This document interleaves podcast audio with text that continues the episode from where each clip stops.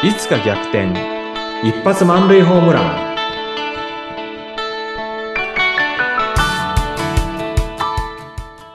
皆さんこんにちは合同会社東きみなり事務所代表社員の東きみなりですこんにちは、インタビュアーの山口智子です。えーさあ、東さん、前回はサラリーマン時代に締め切り苦手で、えよく締め切りすぎて出していた。そんなことがあったけれども、今、経営者となって、逆に締め切りというのが、あの、楽しくなったと言いますかね。一週間前に出したりとか、そういうことをやっていますというお話。まあ、まさにサラリーマン時代に、のことが生きているというお話でしたが、今日は、どんなテーマでしょうか？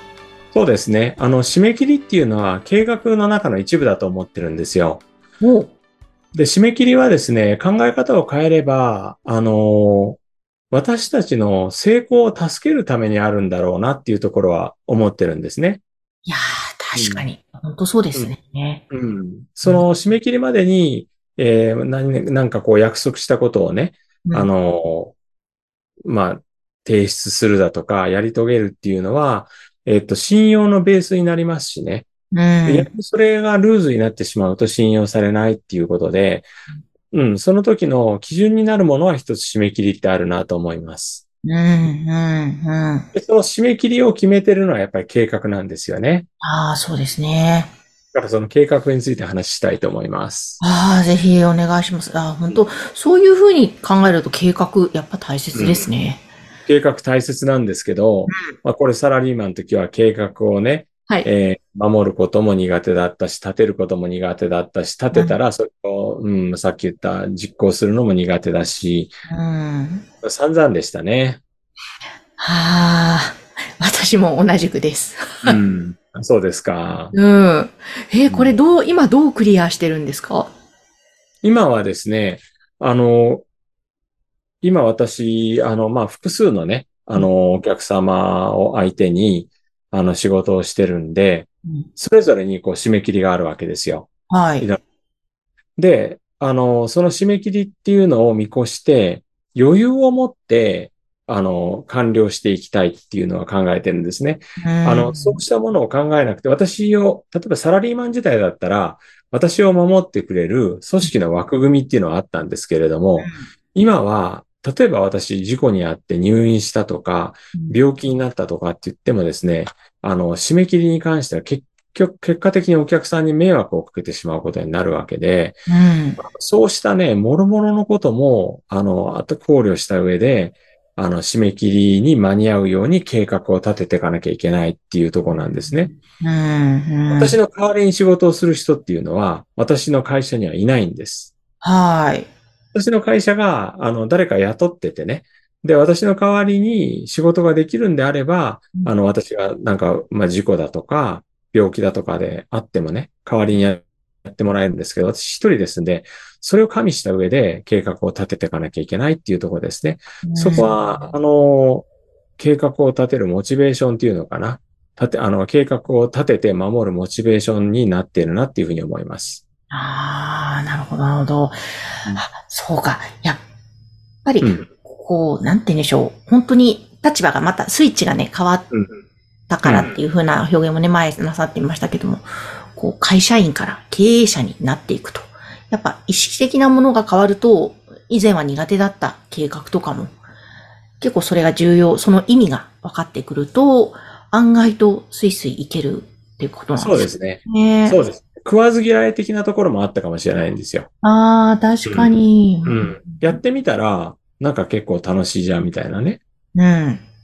えー今具体的に計画って、あまあ、うん事業計画とかいろんな計画があると思うんですけども、うん。東さんの中で今立てている計画、うん。ああの、紹介できる範囲でどんなものがあるんですか、うんあの、研修会社さんとお付き合いしていて、そこからのね、案件っていうのが、来年の2月ぐらいまで入ってるんですよね。はい。なので、あの、私のね、部屋に大きなホワイトボードがあって、そこに、あの、来年の2月までのカレンダーで、何月にどこっていうのがね、あの、パソコンの中に入れてたら、いつもなかなかね、あの、目に入らないんで、大きなホワイトボードに書いて、いつでも見れるようにしてます。はあ、それいいですね。うん。確かになんか、うんそうなんですよね。見える化しておいた方が結構そうです動きやすかったりするんですよね。うん。うん。ホワイトボードを活用するっていう手があるんですね。そうですね。あの、ホワイトボードペーパーっていうのがあって、え、で、横3メートルで、縦、えーっと、1メートル20センチぐらいかな。うん。かなり大きいやつなんですけど、あの、ホワイトボードと同じ感覚で書けるんで、でしかも壁に貼れるんで、あの、え大きななんか、あの、枠とかがないんですね。うーん。そんななんか素敵なものがあるんですね。そうですね。で、そこに、あの、ホワイトボードで書いたり、ポストイットで、あの、貼ったりうん。しながら、あの、これからの計画っていうのを立てて、終わったら剥がすとか消すとか、はい。うん。それから、あの、もう一遍ちょっとね、あの、計画がだいぶ進んできたら、こう、計画そのものっていうの、カレンダーをちょっと左にずらして、うん。うん、将来の予定が入るようにするとか、うんうんうん。まあ、とにかく見える化してますね。わあ、それいいですね。なるほど、なるほで、ど。サラリーマンの時に、あの、まあ、計画はね、プレイヤーからマネージャーになった時に計画は立てることができたんですけれども、守るっていうところで、まあ、さすがにね、マネージャー的なポジションになってきたら計画を守らないっていうのはありえないんで、守りはしたんですけれども、それでもね、あの、なかなか正直得意かって言われたら苦手でしたね。うん。でね、その苦手だった理由は、えっ、と、さっきお伝えした、えー私じゃなく、私がやんなくても誰かがやってくれるだろう的な甘え。会社っていうのは人がいっぱいいますからね。うん。それからもう一つは、えっと、見える化してなかったことですね。ああ、なるほど。見える化してなかったこと。うんうんうん。計画をね、パソコンの中に、あの、いろんなね、かっこいいスケジューリング管理のソフトだとか、あるわけですよ。はい。で、例えばね、マイクロソフトプロジェクトっていうね、あの、マイクロソフトが作ったね、プロジェクト管理のそういったアプリがあるんですけれども、なんかね、それはものすごくかっこいいんですよ。かっこいいんだけど、それで計画作ってしまうと、なんかそれだけにこう満足してしまって、守らない。うん。そういうのありますね。確かに。やって満足する。あれって満足するよね。うんうんうん。で、あの、まあ、今なんですけども、本当にホワイトボードっていう原始的な方法ですけれどもうん、これはもう毎日見ててうん、で、あの、小さい紙じゃないんで、かなりね、3メートルかける1.2メートルっていう大きいスペースですんで、うんそこに書いて、で、いつでも見えるようにしてるってとこですね。ええすごい。いや、うんほんと、ちょっとそれいいですね。ホワイトボードペーパーでしたっけ？うん。うん、そうですね。なんかやっぱり、わからないですけど、人間の脳的にもちゃんと見える化すると、うんなんかその後の効率が良かったりとか、なんか自分の中の理解が深まったりするっていうのがあるんですかね？あると思いますよ。だって、、毎日その自分の部屋に入ってきて、うんで、その、あの、ホワイトボードペーパーに書いてある予定っていうのを見るわけだし、はい。うん。で、あの、なんていうんですかね。あなんか、スケジュール、将来のスケジュールをこうね、気に、あの、確認したいときにうん、あの、ホワイトボードペーパー見りゃ全部出てますから、うん。あの、パソコン立ち上げて、なんかアプリ立ち上げて確認するよりも全然早いんですうね。ん。うん。ですね。だから時間のロスが、あの、全然ないです。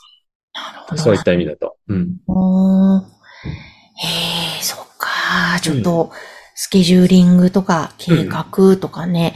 うん。